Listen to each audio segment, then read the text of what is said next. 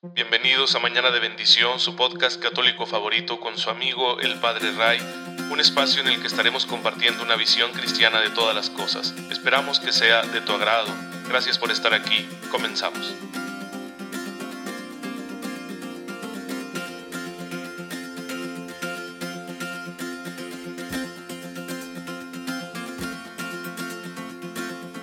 Muy buenos días queridos hermanos, bienvenidos a Mañana de Bendición, su podcast católico favorito.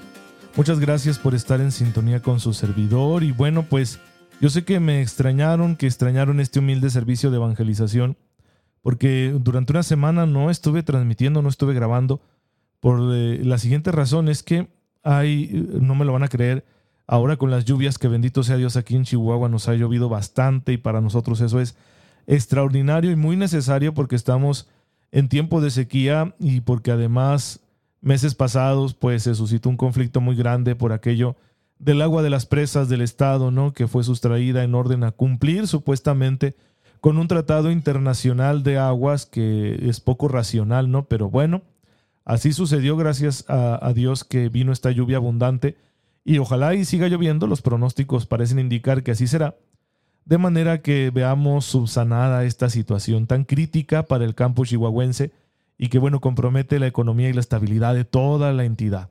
Así que hay que pedirle más a Dios que nos regale este precioso don.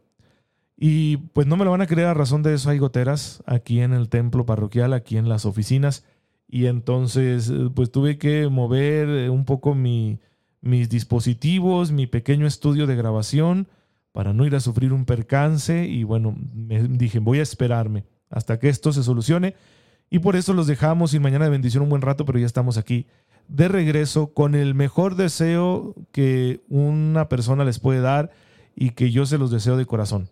Que tengan una fe muy viva para descubrir la gracia que Dios les está presentando ya en este día una gracia que nos servirá para poder realizarlo todo a la manera de Cristo, desde los más pequeños detalles hasta las grandes pruebas que el Señor quiera permitir en nuestra existencia. Con la gracia, todo es posible. Por eso decía San Pablo, todo lo puedo en Cristo que me fortalece, porque la gracia en definitiva es la presencia de Cristo en nuestras vidas. La gracia es un regalo de Dios y el mayor regalo que Dios nos ha dado es su Hijo, Jesucristo nuestro Salvador. Y Él está siempre presente con nosotros para ayudarnos a vivir de una forma agradable al Padre como Él vivió. Y bueno, ya saben que muchos hermanos nuestros han podido acoger esa gracia, han sabido sacarle fruto, han tenido una fe más que suficiente. Y pues el día de hoy la iglesia nos presenta a San Antonio María Zacaría. Estoy muy contento de poder presentarles la vida de este santo que, vista así superficialmente diríamos, no fue nada extraordinaria, pero me encantan estos santos porque supieron dar lo mejor de sí mismos en medio de situaciones caóticas, situaciones complejas que invitaban al desánimo espiritual, y sin embargo ellos se decidieron a dar lo mejor de sí. Y, eso a mí me gusta mucho porque creo que nuestros tiempos son así, son también tiempos de confusión en los que uno se siente como cristiano desanimado y que quisiéramos ya mejor tirar la toalla, porque vemos derrotas ¿no? para nuestra causa por todos lados, por hablar de una manera. Pero estos santos nos invitan a no hacerlo, sino a hacer lo contrario. Es decir, es un llamado más fuerte el que, por ejemplo, hoy el mensaje de Jesucristo esté siendo rechazado en muchas partes del mundo. Es, es una invitación más fuerte a entregarnos más, a darle más de nosotros mismos al Señor. San Antonio María Zacaría nace en la ciudad de Cremona, al norte de Italia, en el año 1502. Siendo un niño muy pequeño, tenía dos años, murió su padre, llamado Lázaro, y su madre pues tenía tan solo 18 años, pero no quiso volver a casarse y se dedicó a educar a su único hijo. Era un niño muy sensible y muy brillante, y su madre se empeñó en darle la mejor educación que se podía en aquel entonces para una mujer sola y tan joven, ¿no? Eh, porque estamos hablando del siglo XVI, hace muchísimo tiempo. No existía eh, la estructura social que tenemos hoy en día para promover a, una madre que está educando sola a su hijo. No, no tenían las ventajas que se tienen hoy en día en cuestión laboral, profesional, legal, etc. Bueno, pero ella se empeñó en, en, ayudarle a su hijo a dar lo mejor de sí mismo y él lo aprovechó. Y entonces Antonio María, brillando por sus cualidades, fue becado para estudiar medicina en la Universidad de Padua, que era una de las familias más, eh, perdón, una de las ciudades más importantes de aquel entonces. Eh, para su madre fue complicado preservar a su hijo del ambiente social porque su madre venía de buena familia y sin embargo no quiso que su hijo se criara de esta forma como frívola, ¿no? que a veces se tienen en las clases altas de la sociedad. Así que desde muy joven él aprendió a ser humilde y a ser muy generoso compartiendo sus bienes con los necesitados. Bueno, a los 22 años ya es doctor en medicina y desea poner su profesión al servicio de los pobres, ayudarles al mismo tiempo a encontrarse con Dios a través de su profesión. Pero ya estando en eso, siente otro llamado, el llamado al sacerdocio. Así que empieza a formarse y será ordenado unos años después sacerdote, y convirtiéndose así en médico tanto de cuerpos como de almas. Todos sus bienes se los entregó a su madre para que ella los repartiera y entonces se dedicó al ministerio sacerdotal con el mayor empeño posible. Él quería dedicarse a dar a los pobres no solo una buena atención médica, sino también una buena atención espiritual, porque ambas realidades eran escasas en su tiempo. La verdad era una época de decadencia en la iglesia en la que la vida espiritual estaba por los suelos y no se le brindaba a la gente sencilla la oportunidad de formarse bien cristianamente. Cosa que provocó la reforma protestante, porque a él le va a tocar vivir todo eso. Imagínense cómo se sentiría desalentado por lo que empezó a ver en su tiempo, la división de los cristianos, la negación de tantas verdades de fe, y todo ello motivado por la decadencia de la iglesia que a veces como institución se preocupaba más por su propia gloria, por sus propios bienes, que por seguir llevando el alimento espiritual al pueblo, especialmente a los pobres y sencillos. Pues eh, esto motivaría que la iglesia se reorganizara y recuperara mucho de, su sentido de ser eh, con el concilio de Trento. Sin embargo, pues fue un tiempo difícil y sin embargo San Antonio María Zacaría decidió seguir dándose con todo su ser, con toda la pasión de su corazón. En lugar de desalentarse, él asoció a otros a su misión para extender su apostolado junto a hombres y mujeres y formó varias asociaciones, una comunidad de hermanas llamadas las Angelicales de San Pablo. Él quería mucho a, San Pablo, él veía en la predicación de San Pablo una fuente de inspiración para su vida espiritual y para su apostolado, y entonces eh, por eso sus congregaciones se llamaron así de San Pablo. Bueno, las Angelicales fueron llamadas así porque su convento estaba dedicado a los santos ángeles y por eso les decía las angelicales de San Pablo. El apostolado de estas mujeres era rescatar a las jóvenes que por su situación económica precaria se encontraban en peligro de tomar un mal camino. Y era una misión muy noble, la verdad, y muy necesaria en aquel tiempo. Y fundó una comunidad de hombres, de sacerdotes, la Sociedad de Clérigos de San Pablo, a los que se le conoce también como Barnabitas, porque su monasterio, su convento estaba eh, bajo el patrocinio de San Bernabé. Era el convento de San Bernabé, ahí fue donde él fundó esta comunidad. Y la dedicación de, estos sacerdotes sería predicar el Evangelio, alimentar espiritualmente al pueblo sencillo, ¿sí? celebrando la Eucaristía, atrayendo a otros hacia las obras de misericordia.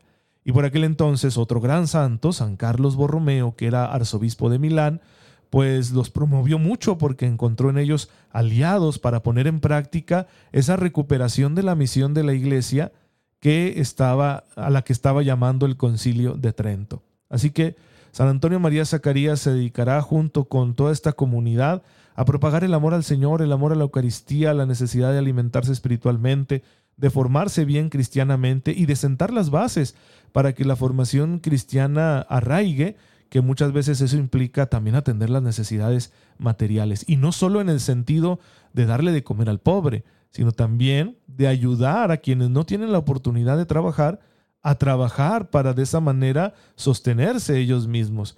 E, esta es una labor muy grande que siempre estamos llamados a realizar, la promoción humana. Y lo hacía San Antonio María con su comunidad. Y bueno, eso ayuda mucho a que arraigue mejor el Evangelio, por supuesto. Porque cuando una persona es capaz de valerse por sí misma, recupera su dignidad y, ese es un, un acto de amor del Señor muy grande y se hace uno más receptivo con el amor de Dios. Fíjense que a Él le debemos la propagación de esta devoción de las 40 horas de adoración que en muchas parroquias del mundo se sigue practicando. Periódicamente se reúnen los fieles en, alguna, en el templo parroquial o en alguna capilla a adorar el Santísimo Sacramento que está expuesto durante 40 horas y se van turnando los fieles para que se cumplan esas 40 horas de adoración y entonces se le ofrecen al Señor no solo como un acto de alabanza, sino también con alguna intención particular. Eh, yo fui testigo últimamente de esta devoción recientemente, un grupo de laicos lo pidió aquí a nuestra parroquia y lo ofrecieron por los nuevos gobernantes electos de estas pasadas elecciones. Y me parece muy oportuno que hayan tenido esta iniciativa. Bueno, pues entonces eh, ese fue el tiempo y la obra de San Antonio María Zacaría. Vivió en el tiempo de Martín Lutero, quien proclamaba una reforma pues llena de grandes errores contra la fe católica. Y muchos católicos que tenían el santo deseo de una verdadera reforma espiritual, pues se sentían atraídos, ¿no? Por el movimiento de Lutero, de Calvino, etcétera. Sin embargo, no querían renunciar a su fe y encontraron un gran apoyo en santos de la talla de San Ignacio, de Santa Teresa, que vivieron en ese tiempo y contuvieron de alguna manera el que se extendiera el protestantismo, y también de San Antonio María Zacaría, en cuya predicación veían pues una enseñanza que les invitaba a vencer la frialdad y el pecado, pero siguiendo fieles a la fe católica, que es la fe verdadera.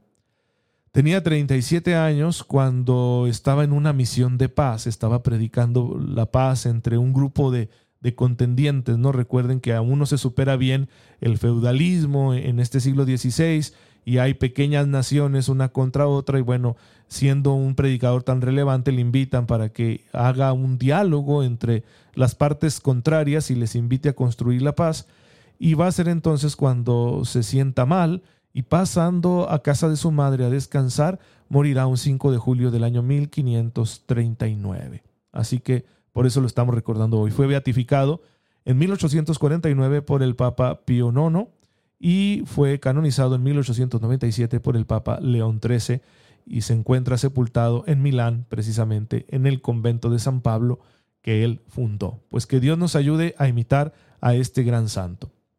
Y ya saben que no hay santo sin oración, que lo que hace santa a una persona es la gracia, y la gracia llega a nuestras vidas a través de la oración. Los sacramentos, que son fuentes de gracia, son momentos de oración. La palabra de Dios también nos da la gracia porque la leemos con un espíritu orante, no nada más la estudiamos o la escuchamos, sino que hacemos oración con la palabra. Las obras de misericordia que las vivimos por Jesús son una forma de oración muy buena ¿eh? y es indispensable. Así como oramos al celebrar los sacramentos, oramos con la palabra, oramos con el Santo Rosario, con nuestras devociones personales, eh, oramos solos, eh, nuestra oración mental silenciosa, también hay que orar con las obras de misericordia. Y en la medida en que estemos orando, en esa medida nos será concedida la gracia para poder ser santos, para poder vencer las dificultades que encontremos en nuestro tiempo y dar lo mejor de nosotros mismos como hizo San Antonio, San Antonio María Zacaría. Y todos los santos lo han hecho. Y fíjense qué oportuno porque hoy vamos a empezar en esta catequesis del Padre Nuestro que estamos haciendo, siguiendo el catecismo de la Iglesia Católica, con esta frase del Padre nuestro que dice, no nos dejes caer en la tentación. Y digo que es oportuno porque una de las grandes tentaciones, quizá de las más peligrosas que hay, es el desánimo, el desaliento, el dejarnos dominar por la tristeza de que todo va mal en el mundo, en nuestra época, de que no hay nada que podamos hacer al respecto, la inseguridad que esto nos produce, decir, válgame, no seré yo el único loco que está aquí proclamando algo que nadie quiere vivir, que a lo mejor hasta es malo. La verdad es que lo hacen dudar a uno, ¿no? Con tantos mensajes contrarios a, a nuestra fe. Esa tentación es muy fuerte y nos puede llevar a abandonar nuestro compromiso con el Señor. Y por eso hay que pedir al Señor que nos fortalezca para que no seamos vencidos en esta tentación sino que resultemos victoriosos, confiando en Él más que nunca y estando dispuestos a dar lo mejor de nosotros mismos, aunque nos encontremos profundamente desanimados y desorientados por el estado de las cosas. Yo espero el día de hoy subir un video a mi página de Facebook, Padre Ray, donde precisamente hablaré de esto, porque ya son muchos los fieles que están viniendo a mí con esta sensación de encontrarse muy desanimados, como que están perdiendo la fe, y me preocupa. Son tantos que me preocupa, así que dije, bueno, tengo que hacer algo. Además es una experiencia que yo también tengo, por supuesto. Eh, ha sido muy fuerte esta tentación en algunas eh, eh, épocas de mi vida, así que quiero compartir algo al respecto, como para ayudarles a tener perspectiva de fe, aún que nos encontremos en una situación así porque el Señor sigue aquí y su cruz sigue firme. En ella todo tiene sentido y ella nos puede llevar a la resurrección. Así que nosotros tenemos que aferrarnos a la cruz de Cristo. Pero bueno, ya les hablaré a profundidad en este video. Eh, chéquense por la tarde la página de Facebook Padre Ray. Yo espero que ya esté ahí para a partir de las 5 de la tarde aproximadamente. Bueno, pero ¿qué, ¿qué más significa esta frase de no nos dejes caer en tentación? Pues dice el catecismo en el número, ahora verán, 2846, que esta petición llega a la raíz de la anterior, la anterior que decía, perdona nuestras ofensas como también nosotros perdonamos a los que nos ofenden. ¿Por qué? Porque nuestros pecados son frutos del consentimiento a la tentación. Hemos hablado, le hemos dicho al Señor que perdone nuestras ofensas, es decir, nuestros pecados, ofensa y pecado, en este sentido bíblico es equivalente, así como nosotros perdonamos a quienes nos han ofendido, es decir, a quienes han pecado contra nosotros. Pero bueno, ¿de dónde viene el pecado? Pues el pecado es fruto del consentimiento que le damos a una tentación. Una tentación es una propuesta que puede venir del maligno o puede venir de nuestra propia naturaleza débil o de ambas realidades que se juntan y que nos invita a hacer algo contrario a la voluntad de Dios pero no es una invitación así directa de, ándale, ofende a Dios, no, no, eh, se disfraza de algo bueno. ¿sí? Lo que hace la tentación es que selecciona un bien, algún bien en particular de la realidad hermosa que Dios ha creado para nosotros, y lo sustrae del conjunto, lo absolutiza y lo adorna, diciéndonos esto es lo mejor. Hazlo y serás feliz. Más o menos así funciona. Y cuando nosotros decimos, ah, está bien, estoy de acuerdo, voy a hacerlo, que aquí tendríamos que explicar mucho acerca de nuestra responsabilidad moral, es decir, el consentimiento a una tentación no siempre será el mismo, por eso hay pecados mortales y pecados veniales, no solo porque hay materias más graves que otras, sino porque también nuestro consentimiento puede ser mayor o menor. Pero de ello ya hemos hablado mucho cuando abarcamos la tercera parte, que es la parte moral del catecismo de la Iglesia Católica. Pero ahorita lo que interesa es eso, si hay un consentimiento. Por eso le pedimos a nuestro Padre no que nos quite la tentación, sino que no nos deje caer en ella, es decir, no nos permitas entrar en lo que nos está ofreciendo, no nos dejes sucumbir. Dice el apóstol Santiago que Dios ni es tentado por el mal ni tienta a nadie, las tentaciones no vienen de Él. Por eso entendemos que Él quiere librarnos de la caída. Pero ¿por qué permite la tentación? Es necesario para nuestra perfección. Si no hubiera tentaciones no creceríamos, por eso Dios las permite. Claro que a veces nosotros nos esforzamos en buscarlas, pero la existencia de las tentaciones en el plan de Dios tiene un sentido. Si nosotros vamos aprendiendo a vencer las tentaciones con la fuerza que viene de Cristo, podremos perfeccionarnos, ser santos, amar más, madurar cristianamente. Así que por eso Dios nuestro Padre las permite. Por eso la petición no es quítanos la tentación, sino no nos dejes caer en ella, no nos dejes ser vencidos, no nos dejes ser seducidos, no, no permitas que consintamos estas propuestas que son contrarias a tu voluntad. Y esto implica lucha, ¿sí? Estamos pidiéndole aquí al Señor que nos fortalezca para la lucha, que nos prepare para el combate. Así que hay que tener muy claro, la vida cristiana incluye combate, incluye esfuerzo, incluye dar la pelea. Pues vamos a darla si confiamos en el Señor. Padre, te damos gracias porque nos has llamado a una vida santa, la cual solo podemos obtener si confiamos en tu gracia. Ayúdanos para que aprovechándola demos un buen combate y salgamos victoriosos en el nombre de tu Hijo, que contigo vive y reina en la unidad del Espíritu Santo y es Dios por los siglos de los siglos. Amén. El Señor esté con ustedes. La bendición de Dios Todopoderoso, Padre, Hijo y Espíritu Santo, descienda sobre ustedes y los acompañe siempre. Muchas gracias hermanos por estar nuevamente en sintonía con su servidor. Ay, discúlpenme la ausencia, se atraviesan cosas de todo tipo. Y ya saben, rueguen por mí, yo lo hago por ustedes. Nos vemos mañana si Dios lo permite y por favor, cuídense mucho.